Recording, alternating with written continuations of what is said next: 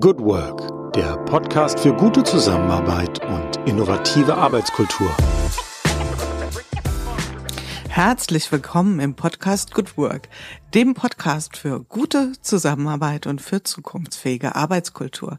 Mein Name ist Julia Jankowski und ich begrüße euch hier wieder ganz herzlich in unserer Reihe Good Work Feature und gleichzeitig auch im neuen Jahr 2022. Die erste Folge in unserem Podcast für dieses Jahr und damit fast schon am Ende des zweiten Jahres, dass es die Serie Good Work gibt. Ihr erinnert euch, wir sind gestartet mit den sogenannten Corona-Chroniken äh, und nicht denken, dass wir zwei Jahre später das Thema immer noch auf der Platte haben. Aber heute wollen wir gar nicht ganz so viel darüber reden, sondern ähm, vielleicht das nur zum Anlass nehmen, auch nochmal auf ein Thema zu schauen, was ja ganz unmittelbar mit Good Work zusammenhängt, nämlich dem Stellenwert oder beziehungsweise der Positionierung von HR, von Human Resource Management, wie es ja doch in vielen Unternehmen gar nicht mehr betitelt wird, sondern man findet ja heutzutage ganz andere Namen für die Gebiete, für die Ressorts, die sich mit der Arbeit rund um Mitarbeiterinnen beschäftigen. Und ja, da habe ich auch wieder lang überlegt, wer könnte da kompetent Auskunft geben. Und da grinste aus den Medien ähm, im Ende des letzten Jahres ein Name immer häufiger mich an.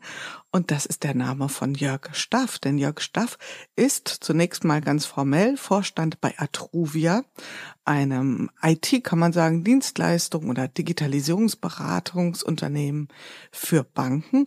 Und äh, dort ist er als Vorstand verantwortlich für das Ressort People and Business Services und hat einen ziemlich fetten Preis einkassieren können letztes Jahr. Also er ist ausgezeichnet worden. Aber das alles würde ich sagen, räume ein Steinchen nach dem anderen auf zusammen. Lieber Jörg, ich freue mich sehr, dich hier heute Morgen im Studio zu haben und sag erstmal Hallo und herzlich willkommen. Ja, hallo Jule und ganz, ganz herzlichen Dank für die Einladung freue mich ja. sehr auf unser Gespräch gleich. Ja, freue ich auch. Wir haben uns ja wirklich ein, ein großes Thema, äh, ein, ein, ein weites Feld sozusagen vorgenommen für heute. Und äh, aber bevor wir da einsteigen, erstmal, wie bist du heute? Es ist ja noch früh am Morgen, also relativ früh. Da weiß ich, ob du zur Fraktion der ganz früh Aufsteher gehörst. Ähm, aber wie bist du in den Tag gestartet heute, in diesen Dienstag? Ja, eigentlich wie jeder, jeden Tag unter der Woche. Ich habe so meine kleine Morgenroutine. In der Regel stehe ich gegen sieben Uhr auf, habe dann ein kleines Frühstück, auch relativ gleich, ritualmäßig unter der Woche, nämlich äh, Espresso, ein Ei, Obst. Und dann lese ich dabei meine meine E-Mails oder mache vielleicht einen LinkedIn-Post äh, bevor ich dann tatsächlich äh, dusche und mich fertig mache. Das ist so eigentlich mein morgendlicher Start und der war auch mhm. heute genauso wie jeden Tag. und natürlich habe ich noch mal kurz reingeschaut in die kleine Gesprächsnotiz, die ich hatte von unserem Vorgespräch, was Jule heute mit mir vorhat und habe versucht, noch so ein bisschen meine Gedanken zu sortieren. Dann, dann wollen wir mal hoffen, dass ich mich auch schön ein bisschen an unsere Vorabbesprechung halte. Aber nein, Scherz beiseite. Also vielleicht auch nochmal für die Hörerinnen, das ist ja auch mal ganz spannend. Ähm, wie geht sowas? So ein, so ein Podcast äh, hat ja auch immer was mit einer guten Vorbereitung zu tun. Ich persönlich höre sehr gerne Gesprächen zu, bei denen ich das Gefühl habe, da hat sich jemand einerseits schon ein paar Gedanken gemacht, aber geht trotzdem auch flexibel auf den natürlichen Gesprächsfluss ein. Ja, also, und in dieser guten Balance versuchen wir das heute auch zu gestalten, wir zwei. Und jetzt eine nächste persönliche Bemerkung. Also ich musste ja schon ein bisschen lachen. Da heißt jemand Staff mit Nachnamen. Äh, Englisch ausgesprochen Staff und wird Arbeitsdirektor. Also äh, naheliegender geht's ja nicht. Ist dir das auch so klar gewesen, dass du sehr Nomen ist? Oben deine Vorhersehung war schon mit deinem Nachnamen, Jörg? Ja, wenn ich ganz ehrlich bin, habe ich tatsächlich selbst viele Jahre gebraucht, um, um das zu erkennen. Äh, ich war ja in den ersten Berufsjahren äh, nicht in irgendwelchen HR-Funktionen tätig, sogar lange Zeit nicht. Allerdings haben mich immer Menschen interessiert in meinen Managementrollen und äh, irgendwann hat es dann Schnipp gemacht und ich bin in diese Rolle, in die erste Rolle gekommen, nahe einer HR-Funktion. Und äh, seitdem habe ich es auch begriffen. Also, dass der Name tatsächlich auch was äh, mit Berufung zu tun hat. Und heute mache ich das sehr, sehr gern. Ja. Ja, da, also ich, ich fand das, äh, fand das tatsächlich verblüffend, musste da ein bisschen schmunzeln und habe gedacht, hm, also mein Na Nachname hat mir da nicht so viel Berufung in den Schoß gelegt. Aber gut, wir packen das Thema ähm, People and Business Services mal ein bisschen auf. Und vielleicht magst du uns auch noch mal ein Stück weit mental an die Hand nehmen. Äh, hin zu deinem Arbeitgeber, zu dem Unternehmen Atruvia, weil wir dürfen nicht davon ausgehen, dass jeder und jede Hörerin, Hörer ähm, das Unternehmen bestens kennt. Vielleicht sagst du noch mal ein, zwei Sätzchen zu einem Unternehmen und dann auch, was People and Business Services denn umfasst. Denn wir reden hier jetzt so schon sehr dezidiert über das Thema HR oder über People-Themen und es ist ja ein bisschen mehr als das. Also von daher würde ich dich da gern mal einladen, uns ein Stück weit ähm, einzuführen in euren, in euer Universum. Ja, mache ich gerne. Du hast es ja schon gerade ganz kurz angedeutet. Ähm, wir sind ein IT-Unternehmen, sehr spezialisiert auf die äh, Finanzbranche. Ähm, Atruvia ist auch ein ganz neuer Name, den wir uns äh, Ende September gegeben haben im Rahmen unserer schon seit einigen Jahren laufenden Transformationsreise. Aber dazu kommen wir vielleicht später noch. Mhm. Atruvia selbst, wir sind ein Unternehmen, eigentlich eine kleine Gruppe mit äh, über 8000 äh, Mitarbeitenden. Ähm, wie gesagt, voll spezialisiert auf ähm, Dienstleistungen, IT-Dienstleistungen für Banken in der, im Wesentlichen. Und das umfasst Leistungen natürlich von der Beratung kommt über äh, Apps, IT-Lösungen, Prozessunterstützungen für Banken, ähm, Digitalisierungsmodelle, aber auch äh, ganz praktische Sachen wie zum Beispiel die äh, zur Verfügungstellung des Geldautomaten und des Services. Also jeder von uns holt ja sicherlich immer noch ab und zu mal Geld. Äh, auch, auch diese Dienstleistung kommt, wenn sie aus der genossenschaftlichen äh, Finanzgruppe ist von uns. Und genossenschaftliche Finanzgruppe ist ein großes Wort. Das ist äh, eine sehr erfolgreiche Gruppe. Das sind äh, Unternehmen wie RMV-Versicherung, wie Union Investment, wie DZ Bank und wie alle Volks- und Raiffeisenbanken die ihr Hörer hier sicherlich auch in eurer Region, in eurer Stadt, in eurem Ort habt und kennt. Mhm. Ja, das vielleicht so ganz kurz äh, zu uns. Und äh, du hast noch nach meiner Rolle gefragt. Ja, ich bin Vorstand äh, in, in dieser äh, in, in Atruvia und äh, zu meinen Zuständigkeitsthemen gehören neben den People-Themen auch Themen wie äh, der, das Innovation Hub oder Themen wie Einkauf, äh, Qualitätsmanagement, IT-Sicherheit, das sind äh, Aufgaben, die auch in meinem aktuellen Zuständigkeitsbereich sind. Mhm, also eine ganz schöne Bandbreite. Und heute, wie gesagt, fokussieren wir uns so ein bisschen auf die People-Themen, aber ich fand es jetzt wichtig, das auch nochmal den ganzen Bogen zu spannen und zu zeigen, äh, wie breit gestreckt sozusagen die, die Pakete sind, die so auf deinem äh, Schreibtisch vermutlich liegen jeden Tag und was dich beschäftigt. Ja, und, und vielleicht ein Wort noch dazu, weil das ist tatsächlich vielleicht auch für mich kennzeichnend mir war es in meiner ganzen beruflichen Laufbahn, auch seit der Zeit, als ich mich entschieden habe, auch mehr People-Themen zu machen, immer sehr, sehr wichtig, eben auch andere Themen, Business-Themen mitzuverantworten, mhm. um nie den Kontakt zur wahren Unternehmenswelt zu verlieren. Und von daher ähm, ist das ein ganz, vielleicht ein ganz wichtiges Merkmal schon äh, und ein ganz wichtiger Punkt, den ich auch äh, allen HR-Lern ans Herz legen möchte. Ja, und da wirfst du schon so einen kleinen äh, Blick nach vorne äh, auf unser Gespräch, weil da würden wir uns ja gern auch wirklich ein bisschen aufhalten, ja. Wie nah, wie weit äh, sollte man mit People-Themen an fachliche Themen heranrücken? Das ist ja eine spannende Kiste. Und da gibt's ja viele Bemühungen, ähm, dieses, dieses Thema zu lösen oder, oder dem zu begegnen. Absolut. Die Leserinnen und Leser des Personalmagazins haben abgestimmt und sie kamen zum Urteil, dass du der CHRO, also der CHRO, also der Chief Human Resources Officer des Jahres 2021 bist. Ähm, hast du das geahnt, dass es so kommt? Oder ähm, war das sowas, wo du sagst, ah, sieht nicht schlecht aus also ich mich? Äh, ja, ich, ich habe es äh, nicht unbedingt geahnt, aber ich habe es tatsächlich gehofft, weil wir in den letzten Jahren tatsächlich zwei ganz wesentliche Veränderungsthemen vorangetrieben haben, die ich so in Deutschland nicht gesehen habe. Und von daher war meine Hoffnung, trotzdem, dass wir kein DAX-Unternehmen sind, sondern eben irgendwo ein großes äh, Mittelstandsunternehmen mit knapp über 8000 Menschen, äh, dass man uns trotzdem sieht und hört und auch äh, sieht, was wir da an Veränderungsprozess angestoßen haben und dass das vielleicht auch anerkannt wird. Und deshalb hat es mich wahnsinnig gefreut, äh, dass ich in Vertretung für die ganze Atruvia-Mannschaft diesen Preis äh, dann auch tatsächlich entgegennehmen durfte. Und äh, ja, es war schon klasse. Also ich war wirklich an dem Abend sehr, sehr stolz und äh, äh, auch äh, tief beeindruckt. Es haben ja doch sehr, sehr viele Menschen äh, uns, mich gewählt und äh, da auch an der Stelle nochmal einen ganz, ganz herzlichen Dank. Mhm. Und du hast es ja schon sehr schön gesagt, auch wenn jetzt dein Name dort steht, das ist ja immer eine Gemeinschaftsleistung, ja, was ihr als Unternehmen auch erbracht habt. Und ich denke mal, so wie du es beschreibst, hast du es auch genauso erfunden oder empfunden. Habt ihr das irgendwie Absolut. feiern können? Das ist ja im Moment leider ein bisschen hm. schwierig. Ja? Also normalerweise wäre es wahrscheinlich eine rauschende Party gewesen, aber. Ja, du sagst es schon. Ja, leider war ja die Veranstaltung zunächst mal digital äh, organisiert, die Preisverleihung. Das war ja immerhin schon mal ganz gut. Da waren auch relativ viele Menschen dabei. Ähm, persönlich haben wir es dann leider nur vor dem Hintergrund der Pandemie im kleinsten Kreis feiern können.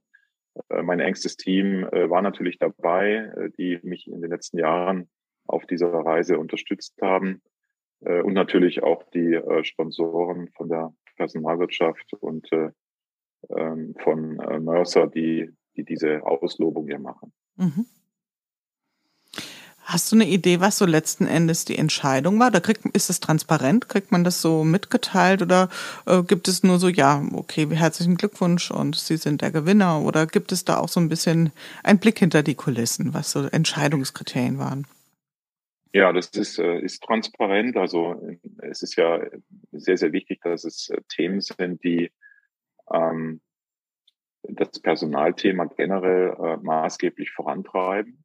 Insbesondere neue Ideen oder neue Denkweisen sind gefragt. Und ich denke, der Auslöser für den Preis, den wir bekommen haben, waren insbesondere zwei Themenstellungen, nämlich einmal unsere Unternehmenstransformation äh, die wir in den letzten Jahren oder seit den letzten Jahren betreiben, in ein agiles Zusammenarbeitsmodell. Das ist so in der Größenordnung und in dem Umfang äh, bisher noch in keinem Unternehmen größerer Ordnung erfolgt.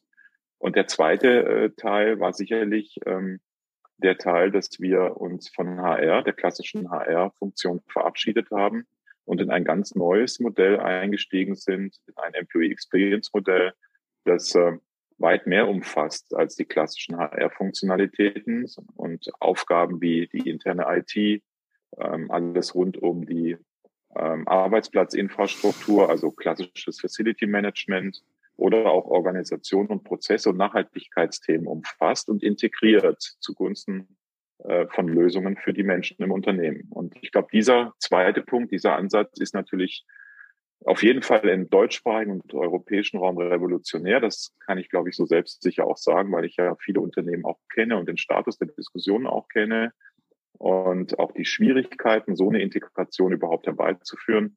Ähm, und ich glaube, das hat für Aufsehen gesorgt oder sorgt nach wie vor für Aufsehen und ist ja auch eine ganz spannende Geschichte. Mhm. Auf jeden Fall. Also da, das sind doch genau die zwei Themen, auf denen wir so ein bisschen rumreiten werden, wir zwei in unserem Gespräch, weil ich glaube, da sind unsere Hörerinnen und Hörer auch ganz interessiert dran.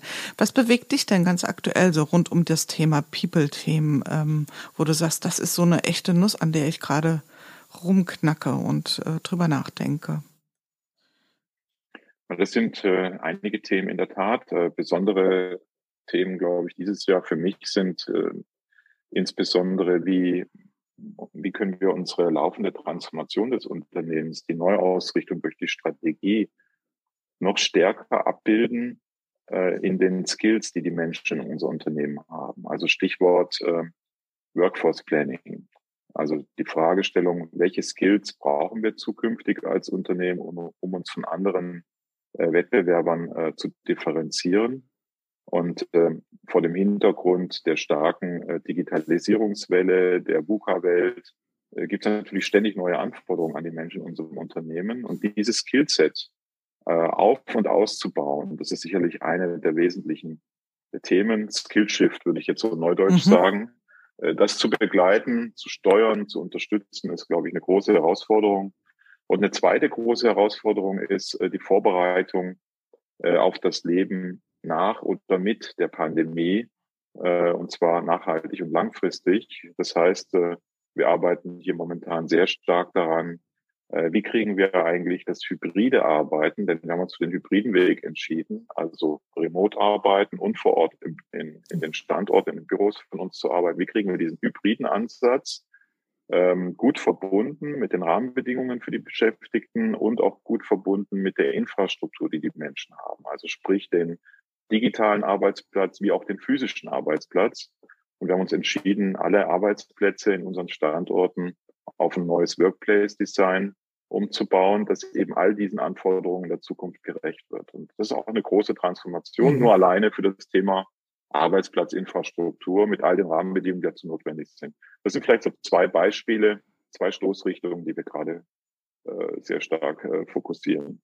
Mhm, kann ich mir vorstellen, dass das ja Themen sind, die wirklich schwierig zu heben sind. Also gerade das Thema Hybrid, ähm, ich sage das an der Stelle gern mal, ich bin ja so ein bisschen ein, ein, ein, ein kleines Lästermaul, was das Thema Hybrid betrifft, ja, weil ich finde das ja so ein bisschen, naja, vielleicht äh, wie mit den hybriden Autos, vielleicht äh, finden wir ja was noch Schlaueres, ja, was nicht nur so unterscheidet in zwei äh, Zustände und auch nicht so dieses ruckhafte, hier bin ich digital, hier bin ich analog und das unterstellt fällt ja immer so ein, jetzt wechsle ich äh, bewusst von dem einen in den anderen Zustand.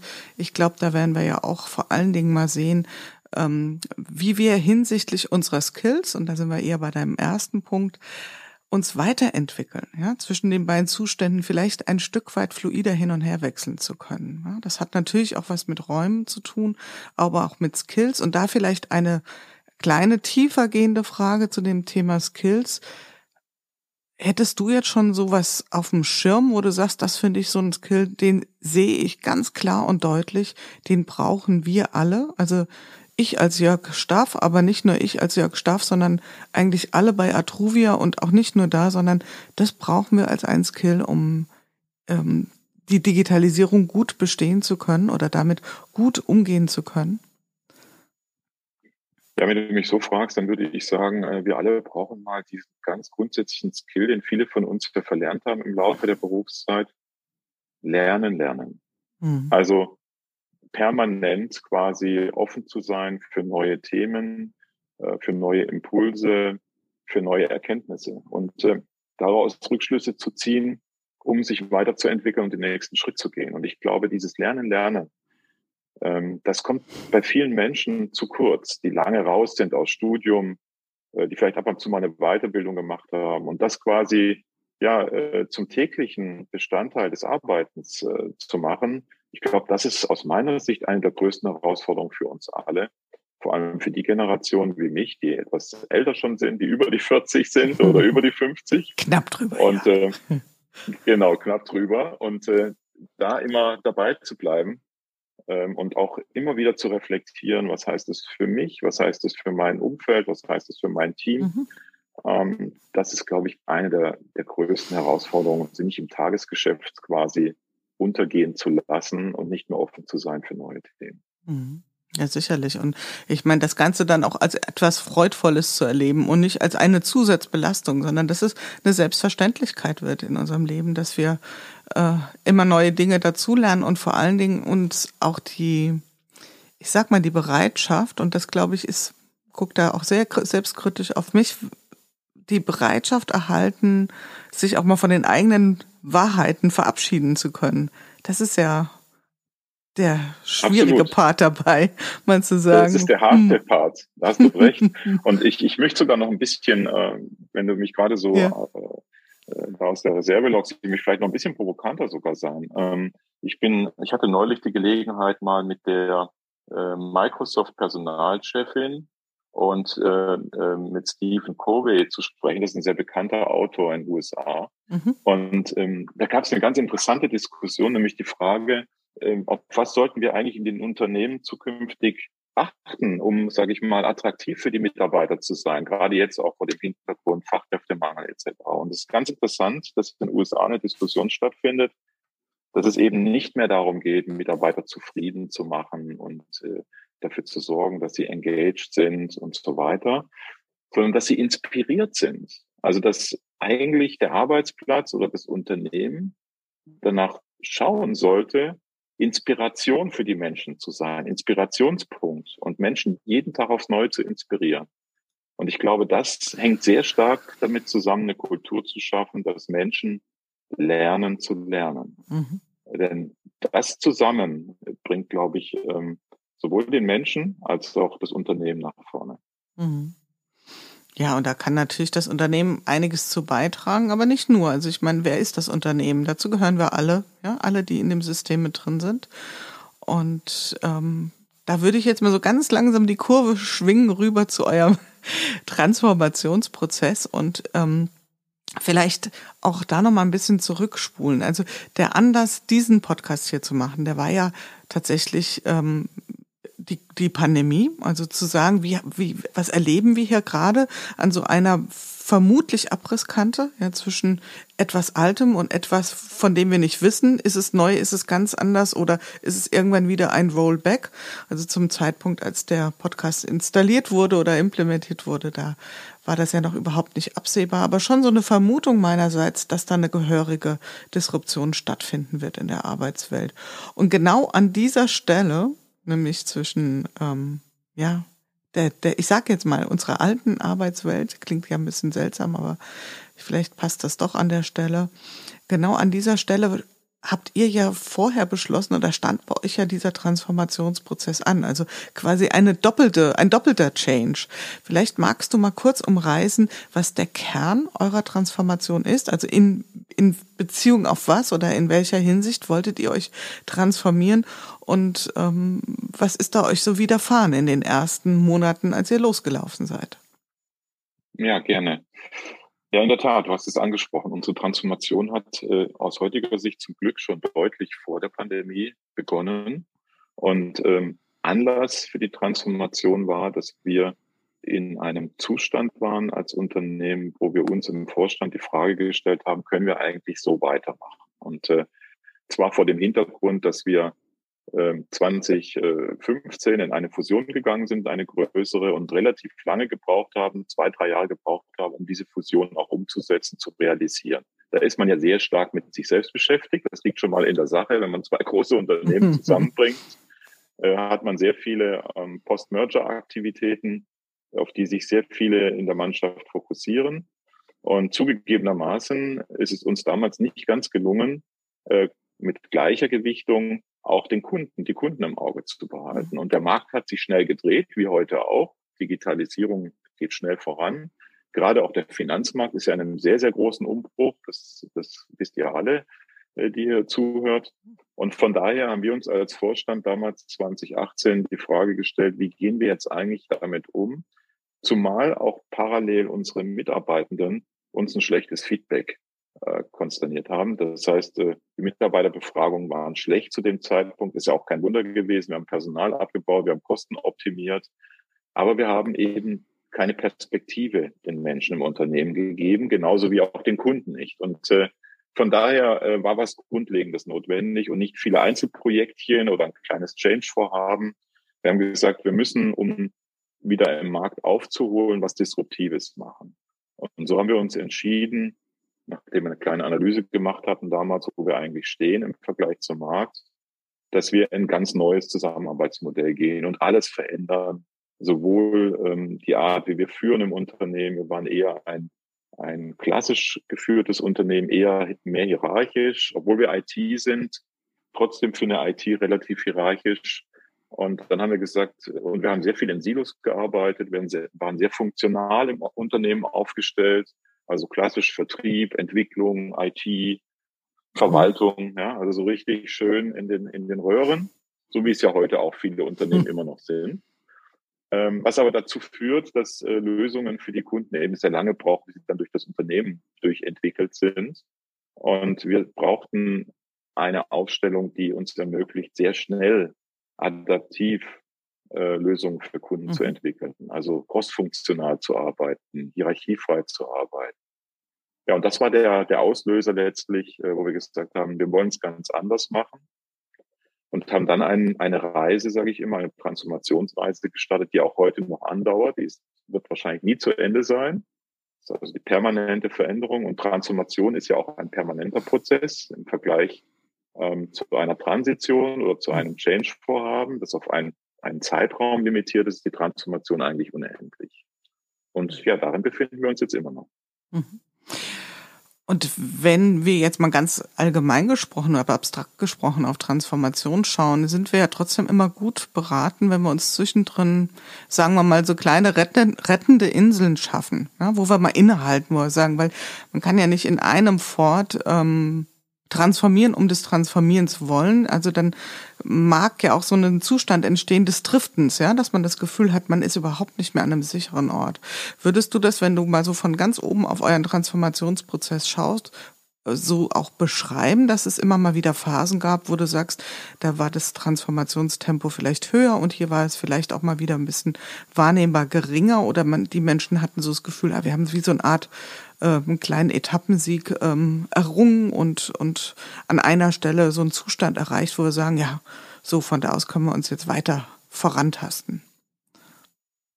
Ja, natürlich äh, definierst du ja in so einer Transformation auch äh, Zielzustände zu verschiedenen Themenstellungen. Mhm. Und äh, ähm, du machst ja auch Retros in so einem, mhm.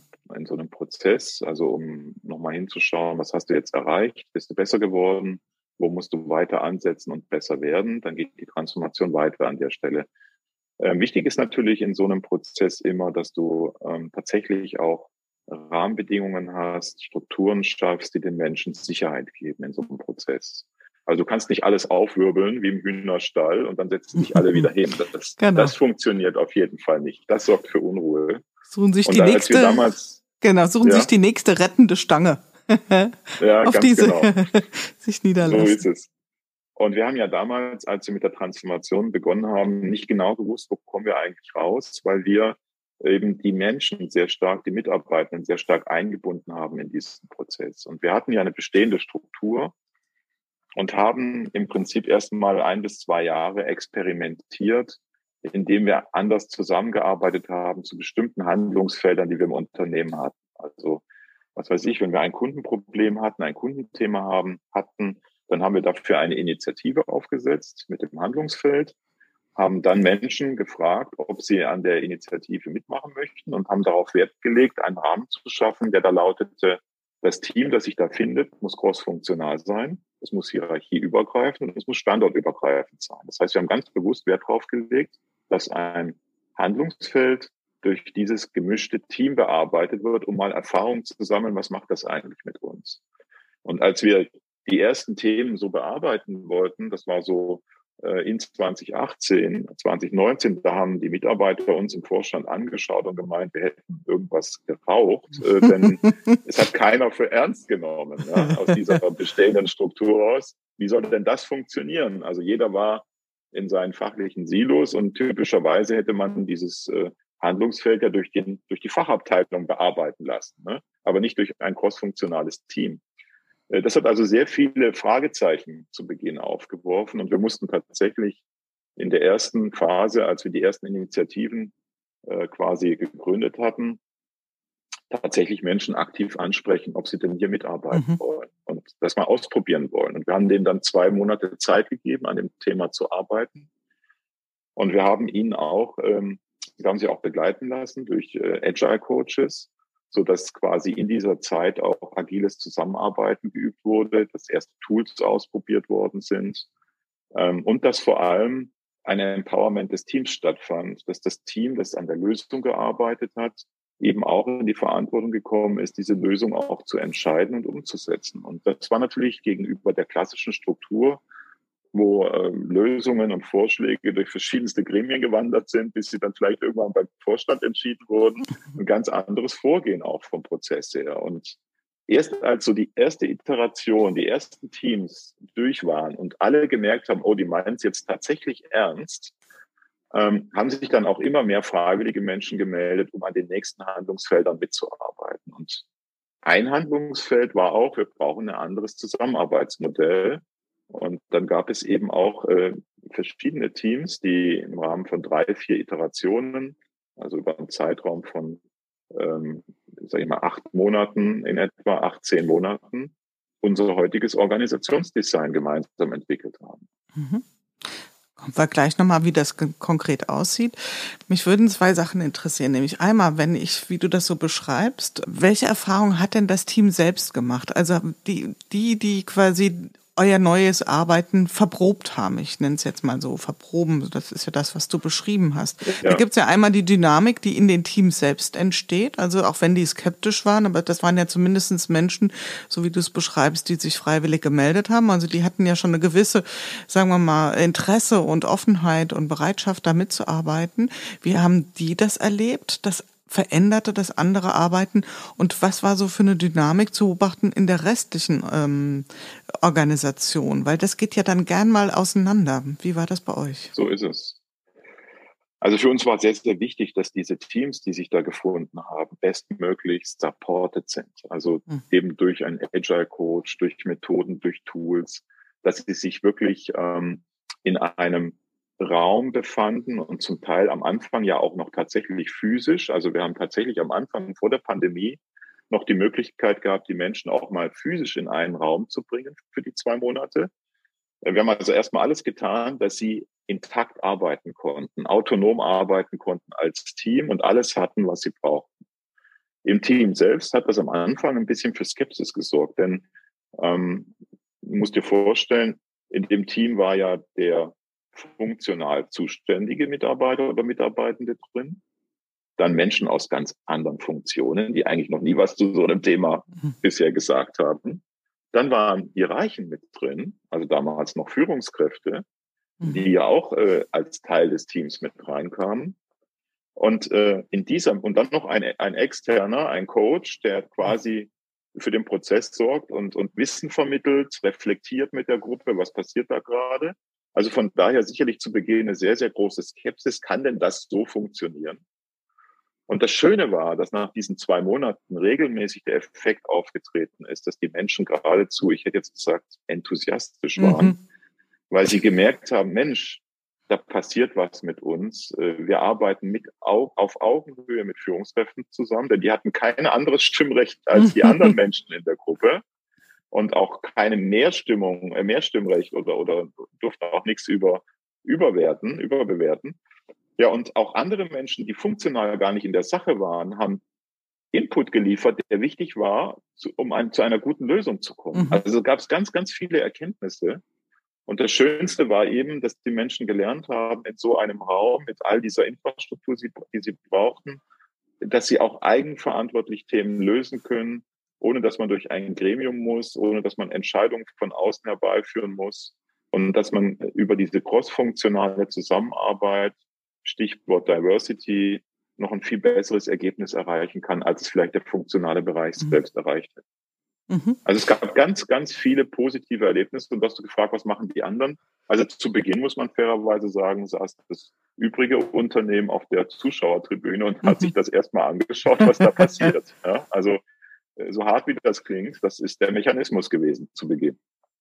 Genau, genau das äh, war auch so meine Fantasie beziehungsweise die Erfahrung auch aus solchen Pro ähm, Prozessen oder Projekten heraus, äh, dass die, die das erleben, erstmal skeptisch, hm, mal schauen, wie das so läuft und was, wie das so funktionieren wird, und dann irgendwie so am Ende sagen, Bitte sag mir, dass ich da nie mehr raus muss, dass ich jetzt immer genau. so arbeiten darf. Ich will das nicht mehr.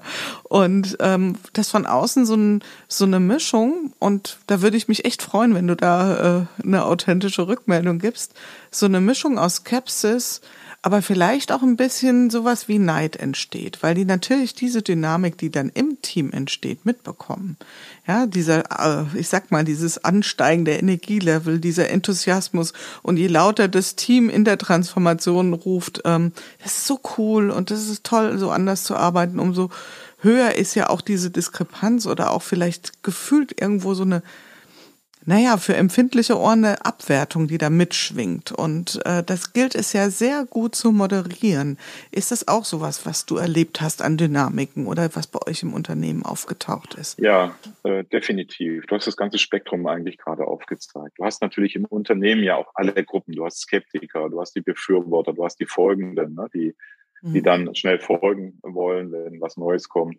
Also diese Gruppen hat ja jedes Unternehmen, die hatten wir auch. Ähm, was natürlich ein wichtiges Element ist in so einem Prozess, ist, dass alles transparent ist, was in den Teams passiert. Und darauf haben die Teams eben sehr großen Wert gelegt, dass sie von Tag eins an alles äh, transparent gemacht haben äh, über über eine Community, so dass jeder Mitarbeiter, jede Mitarbeiterin im Unternehmen mhm. jederzeit in das Team reinschauen konnte, sehen konnte, was, an was arbeiten die gerade, was sind denen ihre Erkenntnisse. Also es ist völlige Transparenz, war sicherlich, Transparenz war sicherlich ein ganz wesentlicher Schlüssel äh, zum Erfolg. Mhm. Aber natürlich ist es so, äh, dass äh, gerade dann, als wir in einer fortgeschrittenen Phase der Transformation waren, wo also es zur Routine wurde, dass bis zu zehn Initiativen, a 10, 15 Menschen parallel an der Zukunft gearbeitet haben, dass das natürlich auch in der übrigen Mannschaft ähm, ähm, zu einem zu einer Reflexion geführt hat, in dem Sinne, ja, wir arbeiten im Alten und dann gibt's andere, die sind bevorzugt und arbeiten mhm. in der Zukunft. Also damit muss man natürlich auch umgehen und muss auch sicherstellen, äh, dass es immer beides braucht im Unternehmen. Also äh, man muss sowohl das RAN professionell machen im Unternehmen als auch mhm. den Change. Mhm. Also beide Dinge muss man parallel, Stichwort Ambidextrie im Unternehmen mhm, vorantreiben. Genau. Und beide haben ihre Wertigkeit. Aber allein auch sowas ähm, nochmal auf den Punkt zu bringen, zu diskutieren und transparent zu machen, ist natürlich ein Prozess. Also damit da keine Wertigkeiten entstehen zwischen neu und bestehendem. Mhm. Ne, beides hat seine Berechtigung. Genau, und da auch äh, überhaupt nicht irgendwie so ein Tonfall der, des Gefälles da reinzubringen. Ich glaube, da ist ja auch Correct. sehr viel Wachheit gefragt. Und was ich übrigens, äh, apropos wach, ich habe versucht, so gut es geht, äh, jedes Wörtchen von dir aufzunehmen und habe sehr gelauert, und zwar auf ein bestimmtes Wort. Und es hat ziemlich lang gedauert, bis es überhaupt gefallen ist. Und das ist das Wörtchen agil.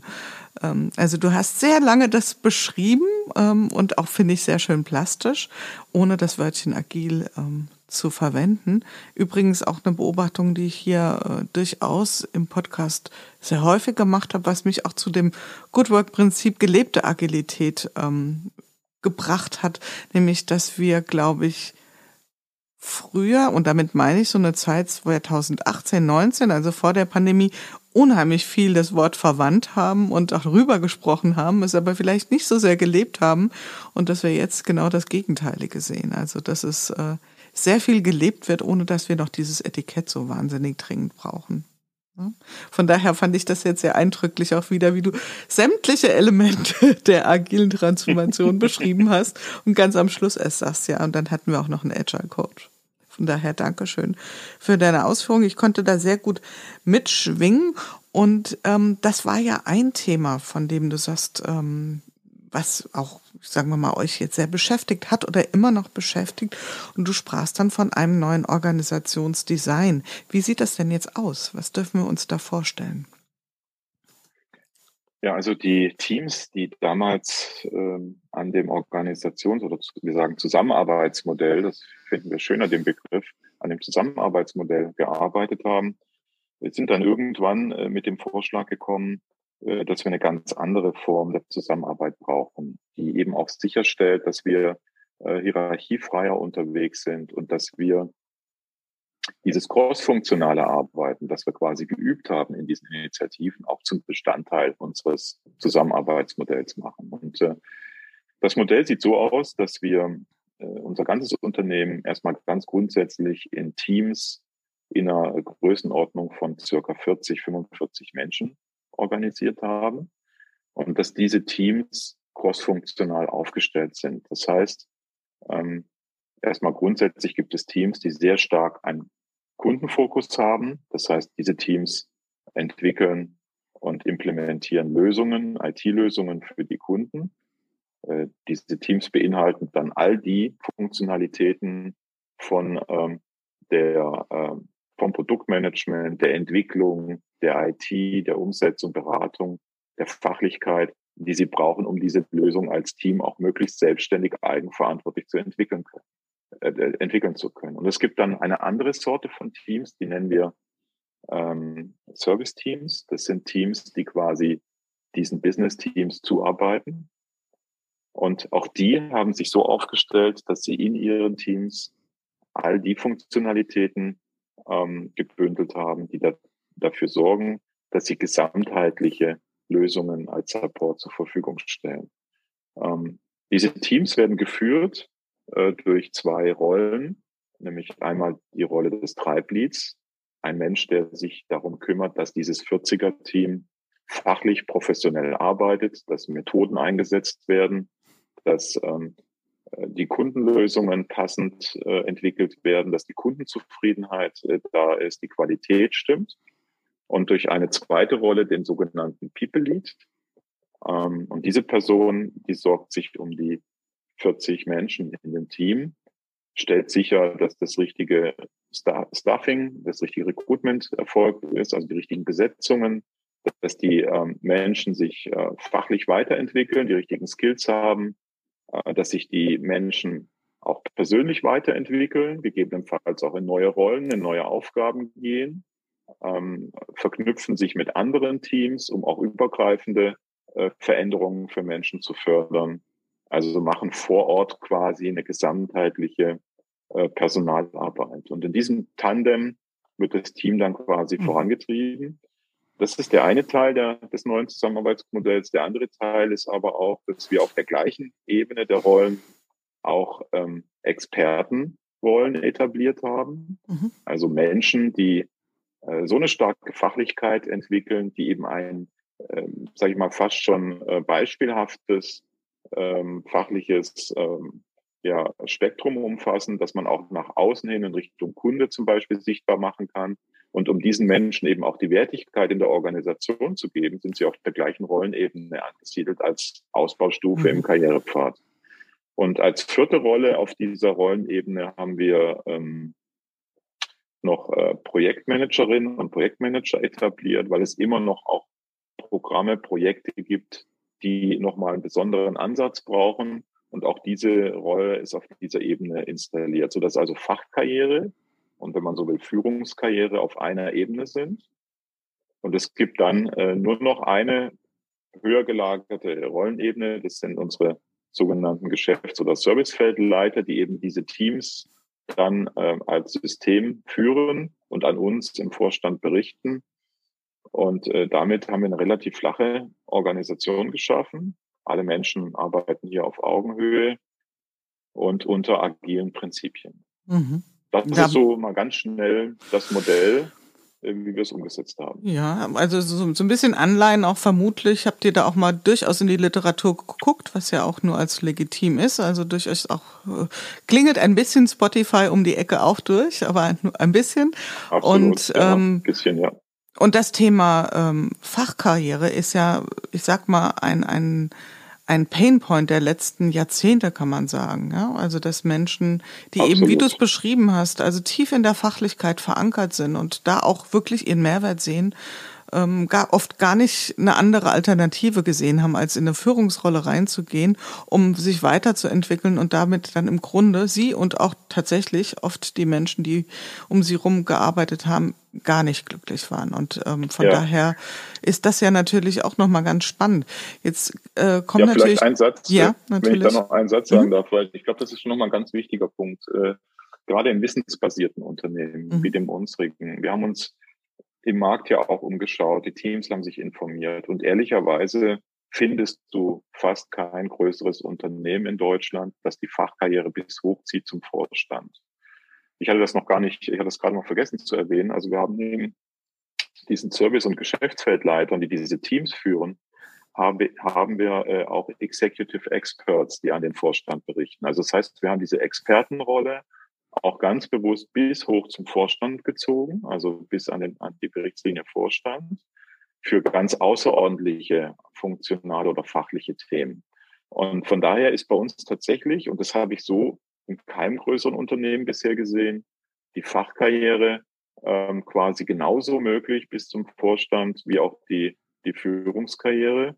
Und ich finde das gerade für wissens, sehr wissensintensive Unternehmen für absolut wichtig, denn wir alle kennen die mhm. Situation, äh, dass die besten äh, fachlichen Menschen oft auch zu Führungskräften nach wie vor gemacht werden und dann doch in der eigentlichen Personalführungsrolle dann äh, überfordert sind oder dass dieser Teil dann zu kurz kommt in der Führung. Mhm. Also von daher gesehen haben wir das konsequent mal äh, versucht jetzt hier, oder nicht nur versucht, wir haben es konsequent mal so umgesetzt und da sammeln natürlich jetzt auch da unsere mhm. Erfahrung. Das ist auf jeden Fall ja ein ganz, ganz tolles Role Model, was ihr da abgibt. Und ich könnte mir vorstellen, dass jetzt der ein, die andere, die jetzt zuhören, auch denken, das wäre tatsächlich vielleicht mal eine Überlegung in die Richtung zu denken. Und ähm, ja, also ich spule nochmal zurück an das, was du am Anfang gesagt hast, nämlich warum habt ihr überhaupt die Transformation gestartet? Und da habe ich zwei Sachen rausgehört, nämlich einmal, dass ihr ein bisschen sehr mit euch selbst beschäftigt wart und eure Kunden aus dem Blick verloren habt und dass auch die Mitarbeiterzufriedenheit ziemlich im Keller waren. Und da würde mich jetzt natürlich interessieren, seht ihr schon Effekte? Also kriegt ihr positivere Rückmeldungen von euren Mitarbeitern? Bekommt ihr ein anderes Feedback vom Markt? Also sprich, was sagen eure Kunden? Könnt ihr da schon irgendwas ablesen? Ja, also bezogen auf die Mitarbeiter ist es sehr schön zu sehen, dass wir mit der Transformation auch äh, massiv äh, die, äh, die Zufriedenheit äh, unserer Mitarbeiter, die wir regelmäßig in Pulse-Checks messen, äh, zweimal im Jahr, gesteigert haben. Also sie ist mhm. sogar exponentiell angestiegen. Also dieses große Einbinden der Menschen in diesen ganzen Veränderungsprozess hat sich tatsächlich auch ausgezahlt und ist auch quantitativ und qualitativ messbar. Das ist das Positive.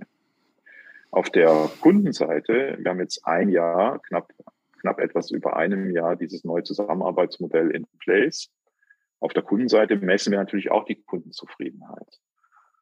Da sind wir äh, Stand heute noch nicht ganz zufrieden, ehrlicherweise. Da erwarten wir uns noch mehr Effekte. Wir haben einige positive Entwicklungen, äh, die wir sehen, indem wir zum Beispiel eben viel früher Lösungen, und das war ja auch eines der wesentlichen Ziele, dass wir sehr viel früher erste Lösungen, erste Inkremente ähm, zu den Kunden ausliefern können was sehr, sehr positiv bei den Kunden ankommt, ist, dass wir im Rahmen der gesamten Co-Creation von Lösungen, also nicht nur diese cross-funktionalen Teams arbeiten zusammen, sondern wir ziehen ja auch von Anfang an die Kunden mit rein in der Lösungsentwicklung, dass das auch sehr, sehr gut ankommt, zu sehr hoher Akzeptanz bei den Kunden führt, äh, die Möglichkeit gibt, sehr früh Kundenexpertise mit in die Lösung einzubinden. Auch das ist sehr, sehr gut. Aber wir sind noch nicht zufrieden mit der äh, gesamthaften Kundenzufriedenheit. Da erwarten wir in den nächsten mhm. äh, zwei, drei Jahren noch deutliche Steigerungen. Vielleicht ist es auch ein verzögerter Effekt, ähm, denn es ist ja immer ein Gleichklang zwischen Mitarbeiterzufriedenheit und Kundenzufriedenheit mhm. aus meiner Sicht. Und da wir das eine jetzt sehr stark hochgezogen haben, muss das andere jetzt natürlich auch noch adäquat hochgezogen werden. Und dafür werden unsere Mitarbeiter und Mitarbeiterinnen sicherlich sorgen ähm, und haben das auch im Blick. Von daher erwarte ich mir da die großen gesamtheitlichen Effekte in den nächsten zwei, drei Jahren. Mhm. Ich frage mich gerade, was dann noch so ein Aspekt sein könnte, weil so wie du es beschrieben hast, also dieses äh, Stichwort Time to Market, das scheint dir ja tatsächlich auch besser in den Griff bekommen zu haben, beziehungsweise was man so eine initiales ja. Reagieren betrifft. Ja, also das heißt, ihr seid da schneller ja. in der Response drin, geht äh, in eine Co-Kreation. Also das sind ja alle schon mal sehr, sehr positive Effekte.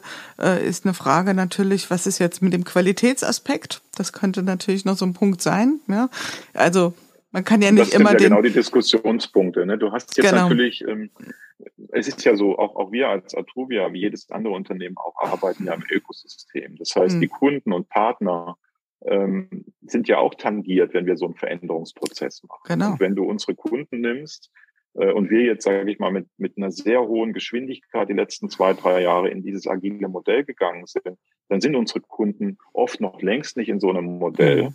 Und ähm, das muss ja auch wieder alles am Ende des Tages zusammenpassen. Das mhm. heißt, Viele der Kunden sind noch das klassische Wasserfallmodell von Lösungen gewöhnt. Mhm. Das heißt, sie bekommen eine Lösung, auf die sie dann im Zweifel sehr lange warten mussten, aber die ist dann fast schon perfekt. Die mhm. umfasst alles an Leistung.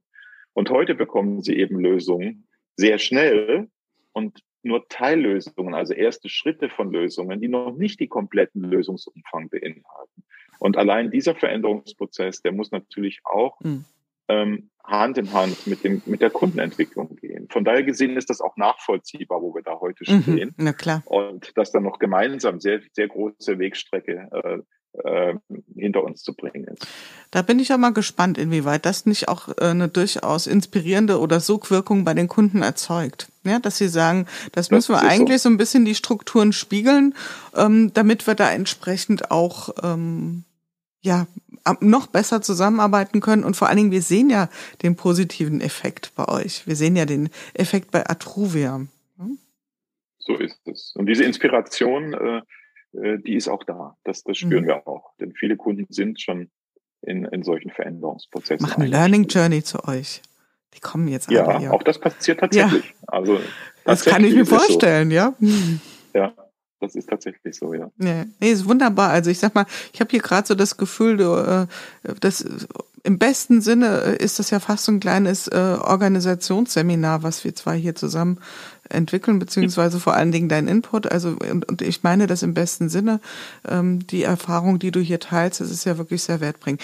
Ein Stichwort noch ähm, mit Blick auf die Zeit, die ja bei dir auch knapp und kostbar bemessen ist, das Stichwort Employee Experience. Also das heißt, der Gedanke zu sagen, ähm, nee, ich sag mal gar nichts. Ich lass dich mal erzählen. Employee Experience ist ja ein Modell, das bei euch sehr stark gelebt wird. Vielleicht magst du es mal ein bisschen ein- und ausführen. Ja, mache ich gerne. Ja, sicherlich gibt es viele Interpretationen für Employee Experience. Ich gucke auch ein bisschen mit äh, skeptischem Auge, wie manche ähm, Personalmenschen äh, diesen Begriff auch äh, nur eng fokussiert auf ihre HR-Leistungen ziehen. Ähm, die Interpretation bei uns ist eine ganz andere.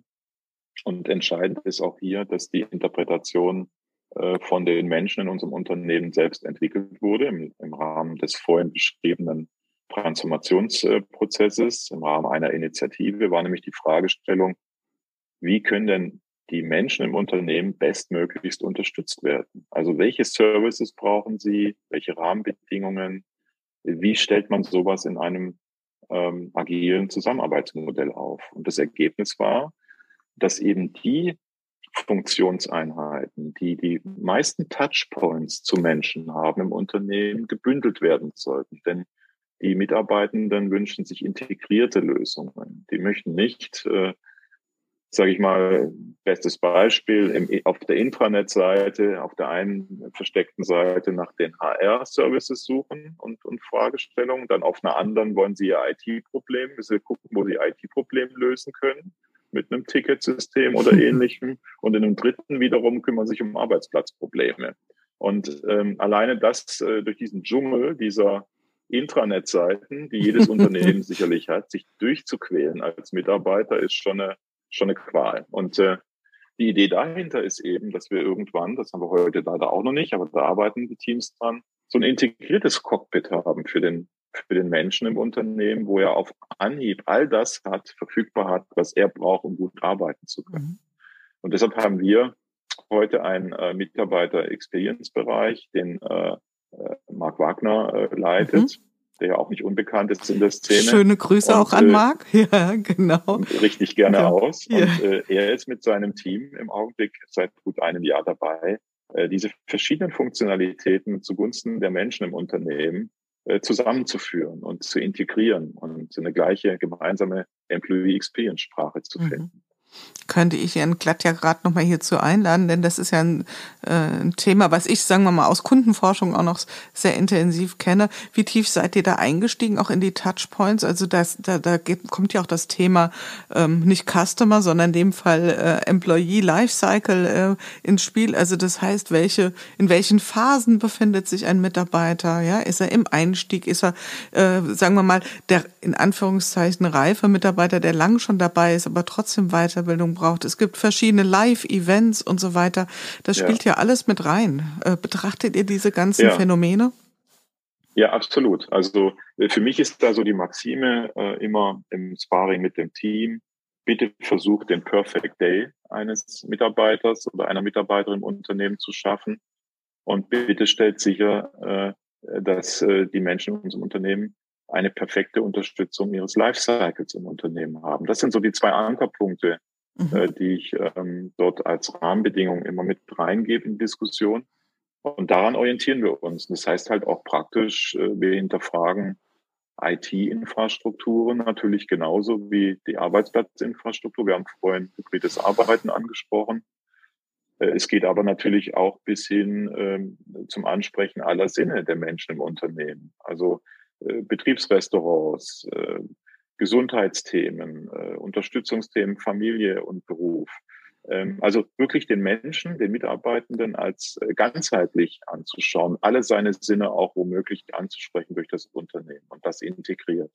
Das ist die Philosophie bei uns hinter Employee Experience. Und da machen wir eben nicht halt an der HR-Funktionsgrenze, sondern wir lösen diese Grenzen auf und integrieren sie mit anderen fachlichen äh, Experten und Funktionalitäten. Mhm.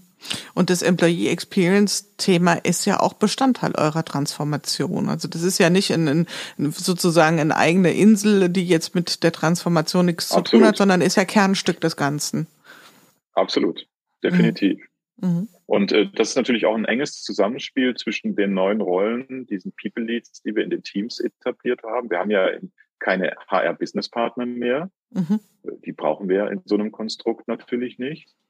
Äh, nicht mehr. Zum Glück. Äh, von daher gesehen ist das äh. Zum Glück, ja. sage ich, ja. Weil da gibt's ja, ja auch, genau, kann man noch eine Folge machen, ja, absolut, zu dem Thema. Da kann man viel darüber sprechen, ja. Äh, aber ich glaube, das ist ein ganz wesentlicher Schritt gewesen, mhm. Äh, die, die People-Themen wieder sehr stark oder überhaupt sehr stark in den verantwortlichen Teams zu, äh, zu verankern ne? und nicht irgendwo in einem Silo, das nebendran steht, mhm. wie HR. Ja. Absolut. Ja. Und vielleicht eine letzte Frage zu eurem gesamten Prozess. Ähm, inwieweit war die Pandemie, das ist jetzt zwar eine sehr, ich sag mal, High-Level-Frage, aber war da vielleicht sogar ein Beschleuniger oder war es eher eine zusätzliche Erschwernis? Oder beides? Also die Pandemie war äh, definitiv ein Beschleuniger für uns, ähm, denn wir sind ja in diesen Veränderungsprozess vorher schon, schon eingestiegen. Ähm, die Challenge, die wir hatten mit der Pandemie, war, das Ganze noch stärker zu digitalisieren und zu virtualisieren. Aber daraus sind auch tolle Dinge entstanden. Also zum Beispiel haben wir, als wir Ende 2020 dieses neue Zusammenarbeitsmodell implementiert haben und diese neuen Rollen besetzen mussten, haben wir das alles in einem virtuellen Prozess gemacht. Wir haben das ganze Unternehmen virtuell neu organisiert. Das muss man auch erstmal hinkriegen.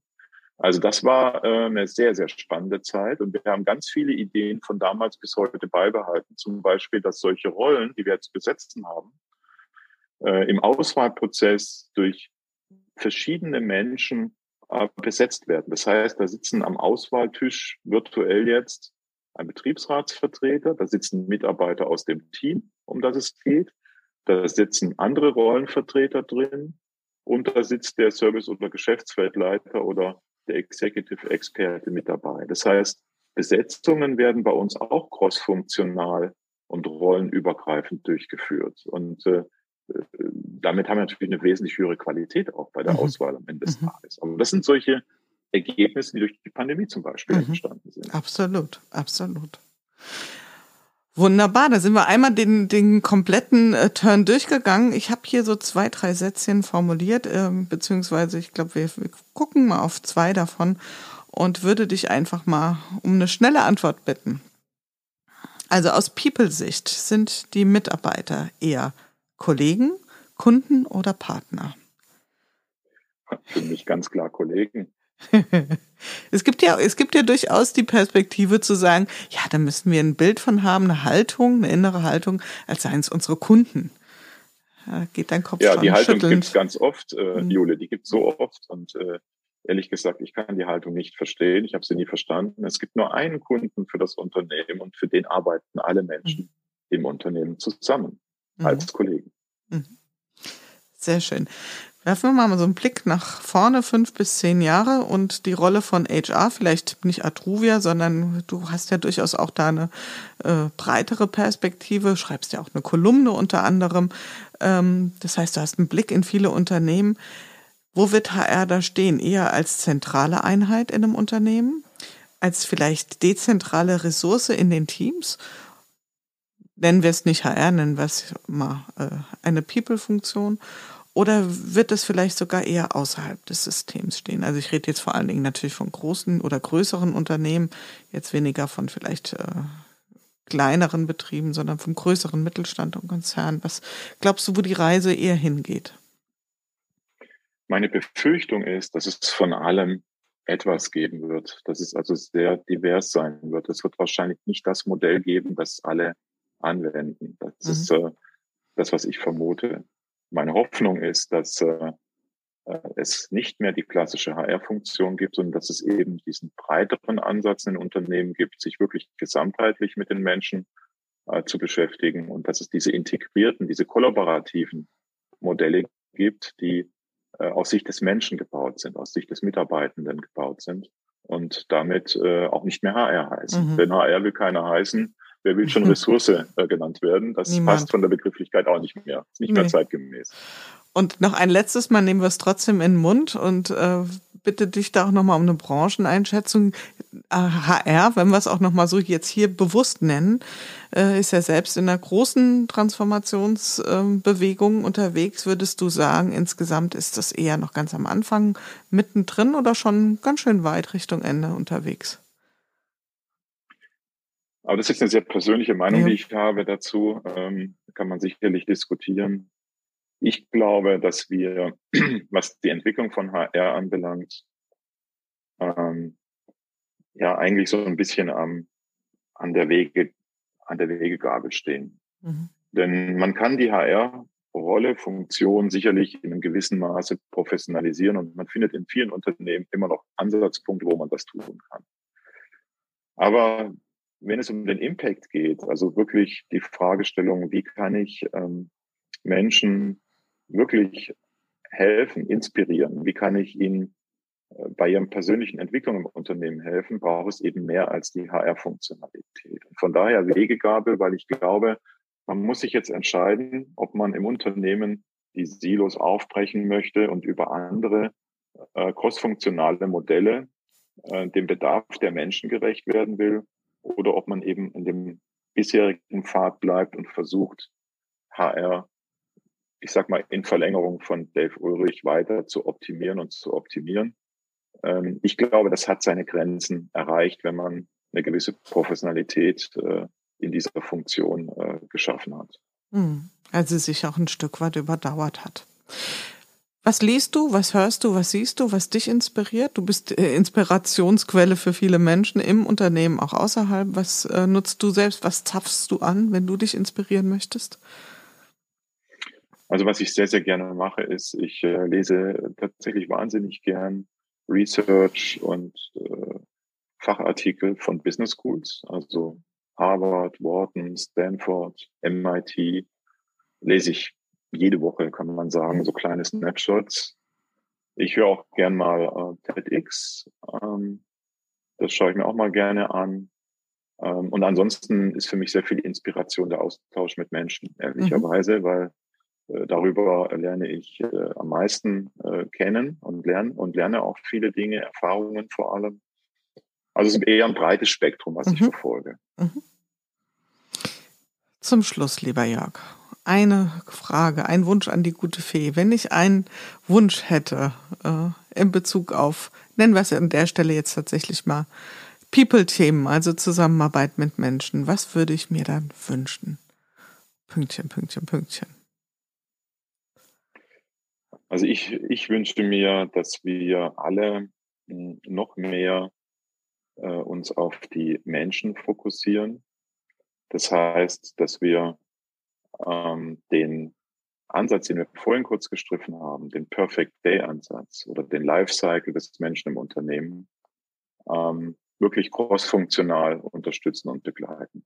Und ich wünsche mir vor allem, dass der Begriff HR verschwindet, denn er ist nicht mehr zeitgemäß. Und auch hier ist Nomen est Omen. Das gilt auch für diesen Begriff. Und dass wir wirklich ähm, zu einer anderen äh, Zusammenarbeit in Unternehmen finden, die Silos verlassen und über solche Solution Teams äh, ja einfach auch äh, zu einer höheren Inspiration und Zufriedenheit von Menschen im Unternehmen finden. Mhm. Ein wunderbares Schlusswort, hast du super zusammengefasst. Ich danke dir ganz herzlich, lieber Jörg. Also ich, ich kann es nochmal wiederholen an der Stelle, äh, ganz viel gelernt mitgenommen. Bin da sehr dankbar, dass du auch mal wirklich so offen und äh, vielschichtig und auch durchaus tief eure Erfahrungen hier mit uns geteilt hast. Äh, ich glaube, das war sehr, sehr erkenntnisreich für jeden, der das jetzt hören mag und äh, dann nochmal so die Schwingungen, die ihr gegangen seid, mit durchlaufen kann. Von daher erstmal Dankeschön an dich. Für dich persönlich alles Gute, weiterhin einen guten Start in dieses Jahr. 2022, über das wir hoffentlich nicht ganz so viel Erwartungen kippen wie letztes Jahr, sondern sagen, wir nehmen, wie es kommt und passen uns an, oder? Ja, gerne. Äh, vielen Dank für die Einladung, Jule, und äh, alles Gute und bleib gesund. Dankeschön, das wünsche ich dir auch. Ja, das war's wieder in unserem Podcast Good Work, dem Podcast für gute Zusammenarbeit und für zukunftsfähige Arbeitskultur.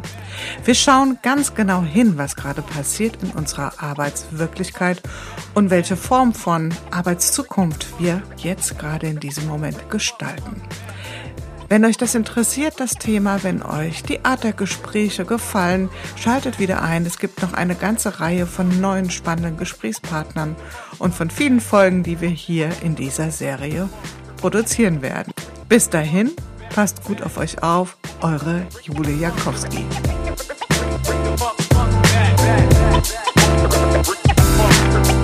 Bring